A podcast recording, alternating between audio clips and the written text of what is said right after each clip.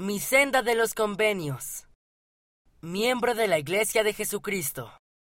Cuando eres bautizado y confirmado, te conviertes en miembro de la Iglesia de Jesucristo de los Santos de los Últimos Días. Ser miembro de la Iglesia es una gran bendición. También hacemos la promesa de que seguiremos al Salvador, que siempre lo recordaremos y guardaremos sus mandamientos.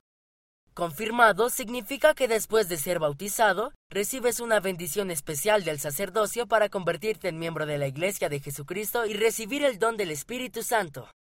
Como miembro de la Iglesia puedo pagar el diezmo, invitar a otras personas a aprender sobre Jesús, ser un buen ejemplo y ayudar a los demás, ayudar a los demás a sentirse bienvenidos.